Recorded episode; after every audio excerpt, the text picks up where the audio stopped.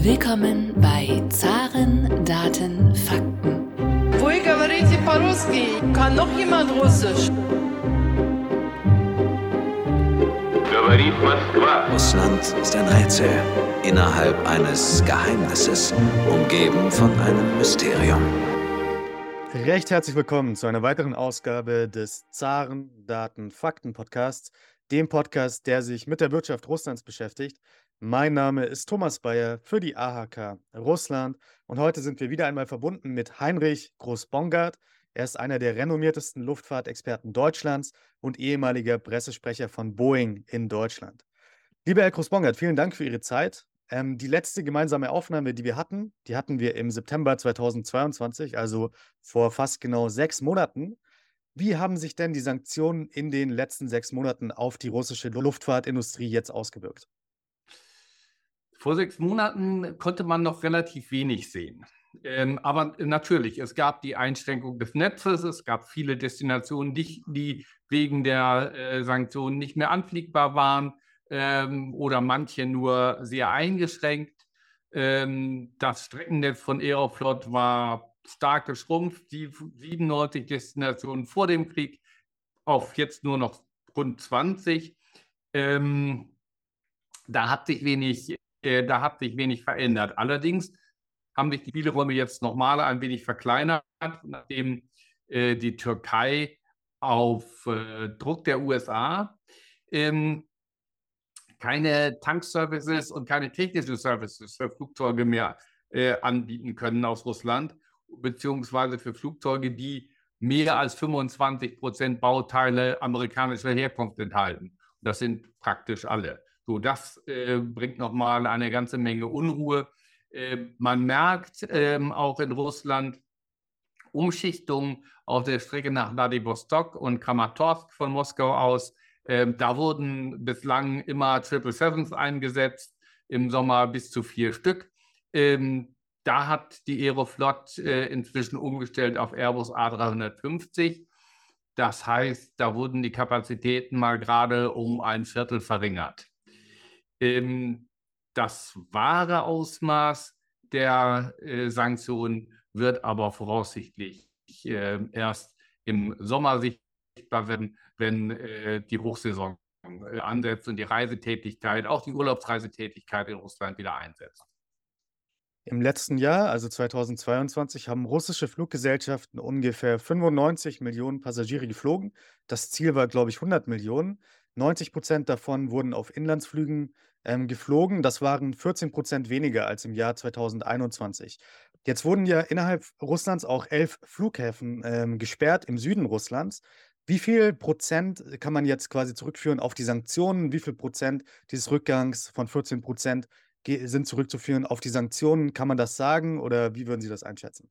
Ähm, ich glaube, das kann man nicht sagen. Ähm, das, äh, der russische Luftverkehr ist traditionell äh, ohnehin der Inlandsverkehr stark subventioniert. Das hat, ist nochmal äh, verstärkt worden. Ähm, und die Rückgänge, die es da gibt, äh, die sind eher dann darauf zurückzuführen, dass natürlich ähm, der ähm, Krieg die Menschen belastet, weniger Geld in den Taschen ist und sich den Flug äh, nach Sochi ans Schwarze Meer in die Sonne immer weniger leisten kann. Es wurde ja auch viel darüber spekuliert, was jetzt passiert mit der russischen Flotte. Also beispielsweise wurde darüber geredet, dass einige der Flugzeuge ausgeschlachtet werden müssen für Ersatzteile. Jetzt interessiert uns natürlich, wie groß ist denn die russische Flotte noch? Wie viele dieser Flugzeuge wurden denn bisher ausgeschlachtet, um an Ersatzteile zu kommen? Das ist ganz schwer auszumachen. Ähm, vor dem Überfall gab es in Russland äh, von der kleinen Twin Otter bis zur ähm, bis zum 747-Frachter rund 1100 Flugzeuge. Ähm, wie viele davon noch aktiv sind, kann man von außen nicht sagen. 100 wurden sichergestellt im Ausland von Leasinggesellschaften, aber es gibt Indikationen, ähm, dass, ähm, sich, äh, dass die Probleme zunehmen. Miroslav Bojczuk, Präsident der äh, Pilotengewerkschaft GS, hat zum Beispiel äh, Anfang des Jahres äh, wurde zitiert mit der Angabe, ähm, dass in den letzten Monaten rund 1000 Piloten ihre Jobs verloren haben. Die Fluggesellschaft Probeda hat Piloten entlassen. All das sind natürlich Hinweise darauf, dass die Flotte schrumpft.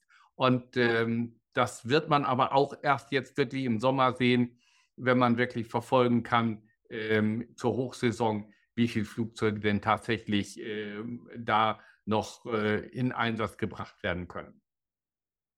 Wie haben sich denn die Flugpreise in Russland aufgrund der Sanktionen verändert? Wurden die Tickets teurer oder gab es so große Unterstützungsmaßnahmen der russischen Regierung, dass die Preise sogar gesunken sind? Also beispielsweise im Jahr 2022 gab der russische Staat rund 4,5 Milliarden US-Dollar aus, um die ähm, Flugbranche in Russland zu unterstützen. Was ist davon äh, angekommen bei den Verbrauchern? Wie hat sich da der Preis entwickelt für quasi den einfachen Bürger in Russland? Nach meiner Wahrnehmung ähm, hat sich da nichts verändert. Die Flugpreise sind äh, unverändert niedrig, auch für unser, ähm, für unser Verständnis. Das ist aber auch nachvollziehbar, denn ähm, äh, es geht ja auch darum, äh, ich sag mal, Ruhe zu halten.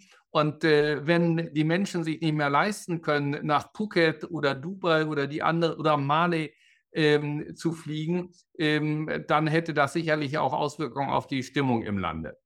Also Preise nach meiner Wahrnehmung, soweit ich das äh, auch mal so zwischendurch checken konnte, auf der Aeroflot-Website, wo die Tarife veröffentlicht sind, ähm, bislang unverändert.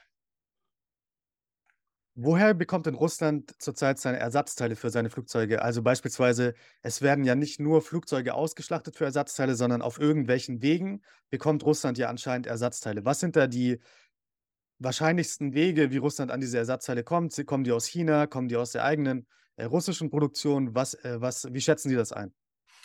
Also ich glaube, dass ähm, der größte Teil Ersatzteilversorgung ähm, aus natürlich den bestehenden Lagern kommt, die aber langsam zu Ende gehen und aus der Kannibalisierung von, von Flugzeugen. Ähm, natürlich gibt es äh, immer ähm, die, den Schwarzmarkt.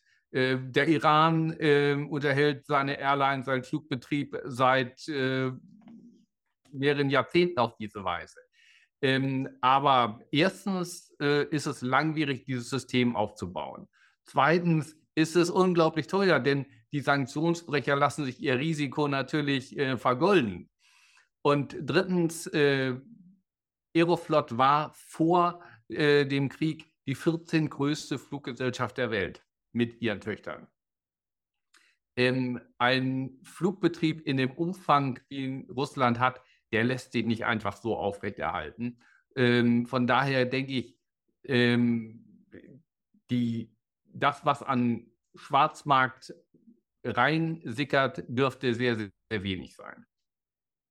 Kann es auch sein, dass beispielsweise chinesische Firmen die Ersatzteile kopieren können und dann einfach die Ersatzteile bauen und diese Ersatzteile dann in russischen Flugzeugen verbaut werden oder auch innerhalb Russlands, dass die, diese Ersatzteile einfach kopiert werden? Ähm, nein, das ist äh, in ganz geringem äh, Maß noch möglich.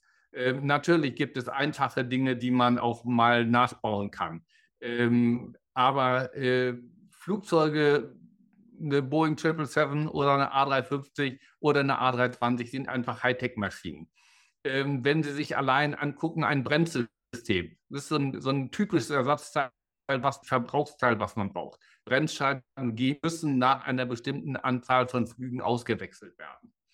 Ähm, wie beim Auto auch ich kann Reverse Engineering machen. Äh, dann weiß ich, wie das Ding konstruiert ist.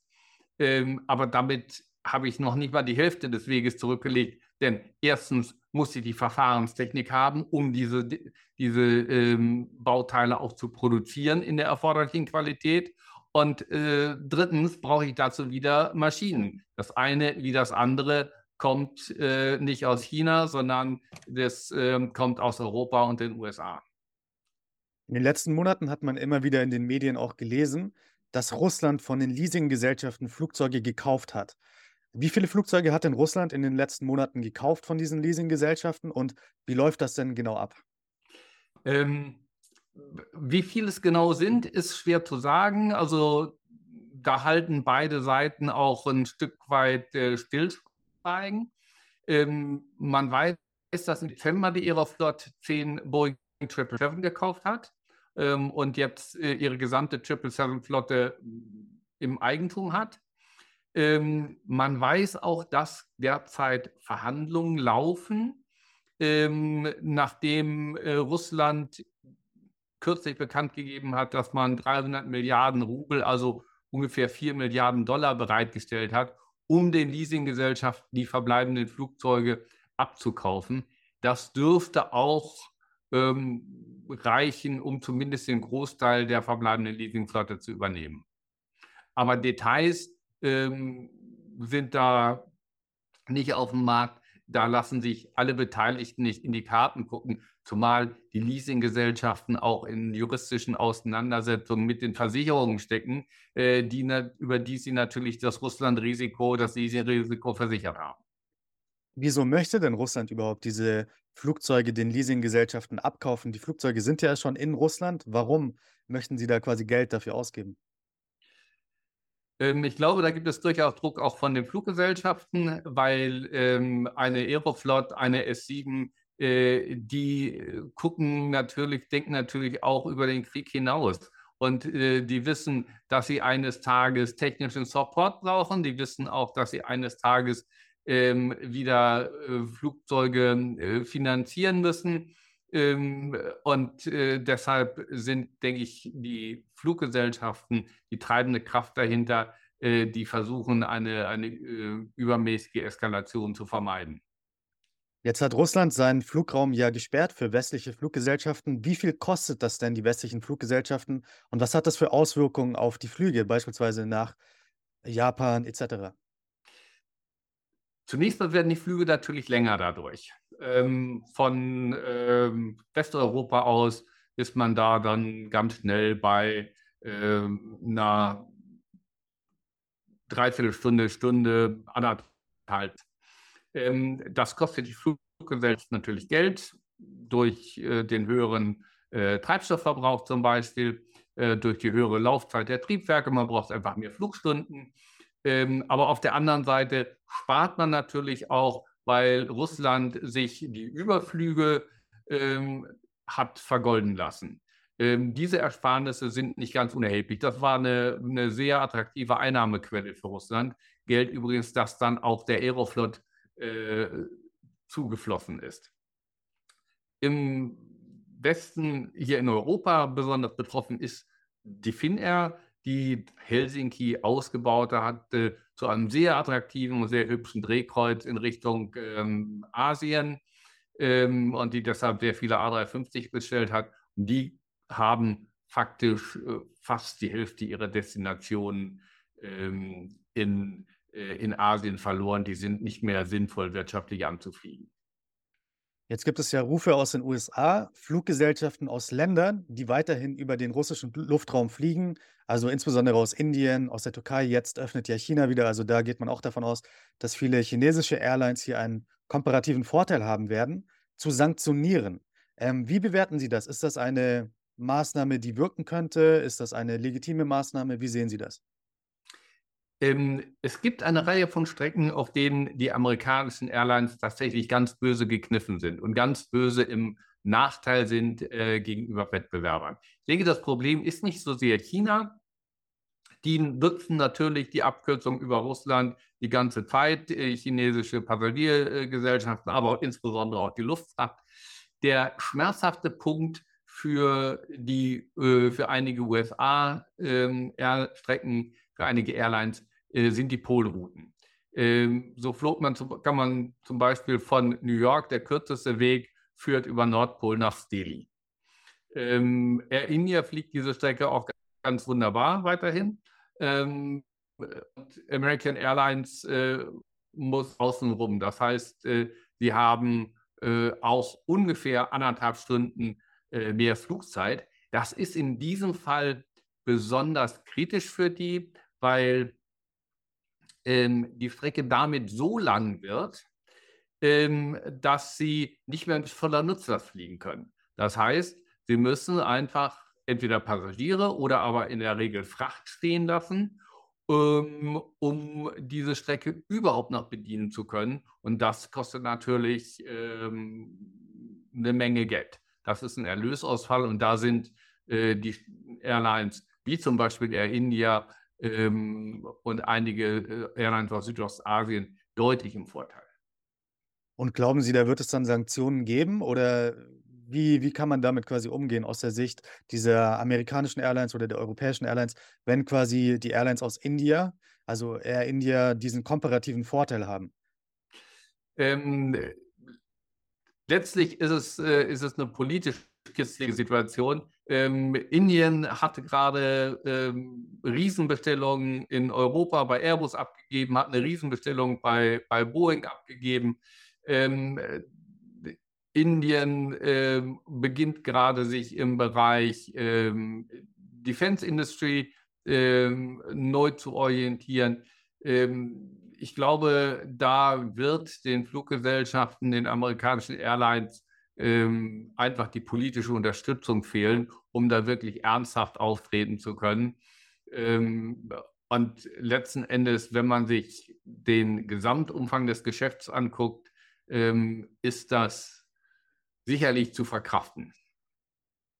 Inwiefern kann denn die Entwicklung von inländischen russischen Flugzeugmodellen, Stichwort Suchoi Superjet, äh, Stichwort MS-21, äh, den Einfluss der Sanktionen mittelfristig auf die russische Luftfahrtindustrie mindern? Wie sehen Sie da die Chancen, dass wir quasi in der Zukunft vermehrt russische Airlines sehen, die auf einheimische russische Flugzeuge setzen werden? Ähm, gar nicht. Ganz schlicht. Äh, der Superjet ist das einzige in Produktion befindliche Passagierflugzeug in Russland, äh, aber es basiert in ganz entscheidenden Punkten auf westlicher Technologie. Ob es die Fahrwerke aus Deutschland sind äh, oder die Triebwerke und die Flugsteuerung aus Frankreich. Das überhaupt zu russifizieren, wird Jahre dauern. Die MS-21, die der A321 vergleichbar ist, die sollte schon 2012 im Einsatz sein und befindet sich äh, aber zehn Jahre später immer noch am Anfang der Flugerprobung. Und auch sie enthält jede Menge Technologie aus Europa und den USA. So, und dann gibt es noch die Tupolev 214. Ähm, über die muss man aber gar nicht äh, wirklich reden, denn sie ist vollkommen veraltet. Äh, sie hat zum Beispiel noch ein Dreimann-Cockpit, also Pilot, Co-Pilot, Flugingenieur, was es äh, in Europa schon und in den USA schon seit den 80er Jahren nicht mehr gibt.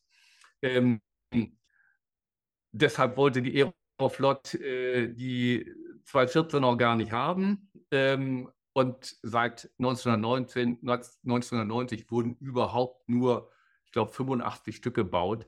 Also ähm, die Produktion dieses Flugzeuges ist tot. Aeroflot hat ähm, im August, ich glaube, 323 Flugzeuge bestellt, dieser drei Typen. Aber äh, das ist äh, reine Propaganda ohne ein Jota äh, Realitätsgehalt. Also Sie erwarten, dass wir in den nächsten Jahren keinerlei Suchoi Superjets sehen werden, keinerlei MS-21s, äh, 21 etc. Oder äh, verzögert sich das einfach? Werden wir quasi diese Flugzeugtypen dann sehen Ende der 20er Jahre oder gar nicht? Oder in den nächsten Jahren schon? Um die westlichen Flugzeuge zu ersetzen, müsste, ähm, müsste die russische Luftfahrtindustrie ähm, eine Produktion aufsetzen. Also wenn man sich da anschaut, 323 Flugzeuge. Ähm, das ist ähm, eine Menge. Das ist mehr, als die russische Luftfahrtindustrie in den vergangenen ähm, zehn Jahren überhaupt produziert hat. Ähm, da wird es, äh, und zwar mit westlicher Hilfe, mit westlicher Technologie produziert hat. Also ähm, Russland fehlt einfach die, die, die Kapazität ähm, an allen Ecken, Enden, um eine nennenswerte ähm, Produktionskapazität äh, überhaupt äh, in Gang zu setzen. Das werden Einzelstücke bleiben, vielleicht aber mehr nicht.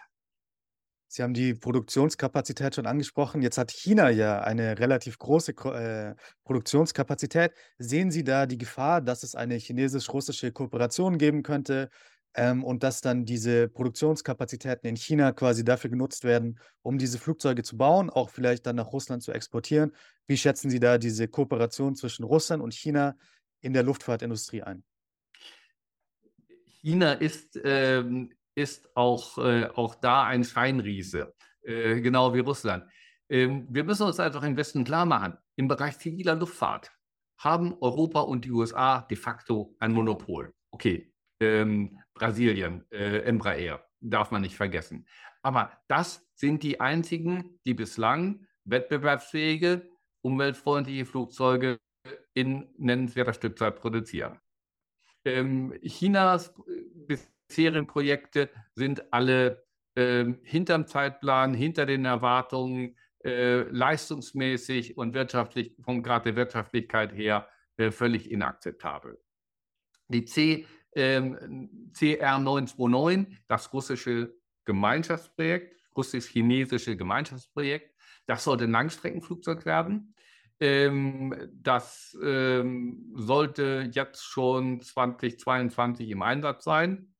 Ähm, da hat sich aber de facto nichts bewegt. Denn äh, weder sind, ist China bislang in der Lage, ähm, da wirklich ähm, etwas auf die Beine zu stellen, was äh, ähm, auch nur annähernd an das heranreicht, was Airbus und Boeing können.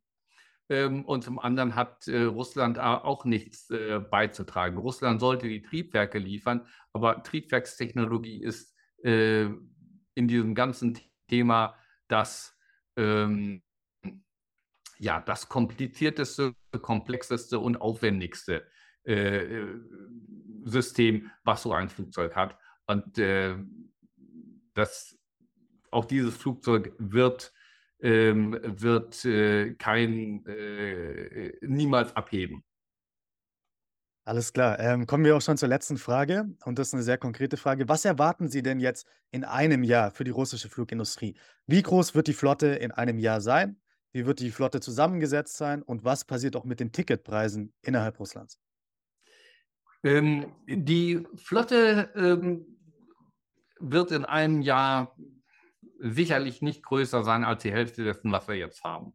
Also irgendwo wahrscheinlich 400, 500 Flugzeuge, die man noch wird schaffen, in die Luft zu bekommen. Ähm, wir werden erhebliche Einschränkungen sehen im innerrussischen Luftverkehr.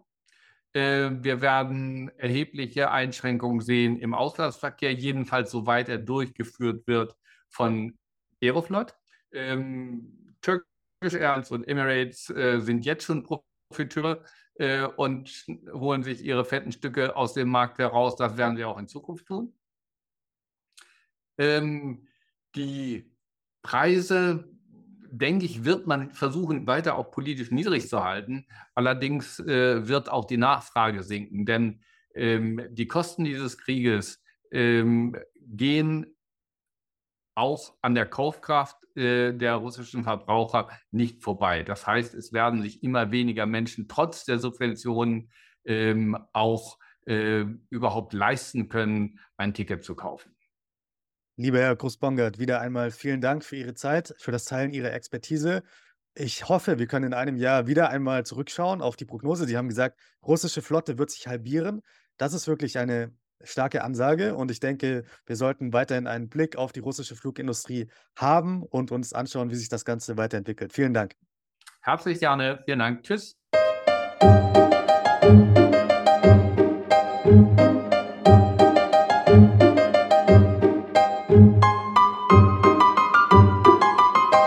Podcast wurde präsentiert von der Deutsch-Russischen Auslandshandelskammer. Die Deutsch-Russische Auslandshandelskammer ist mit 1000 Mitgliedern der größte ausländische Wirtschaftsverband in Russland.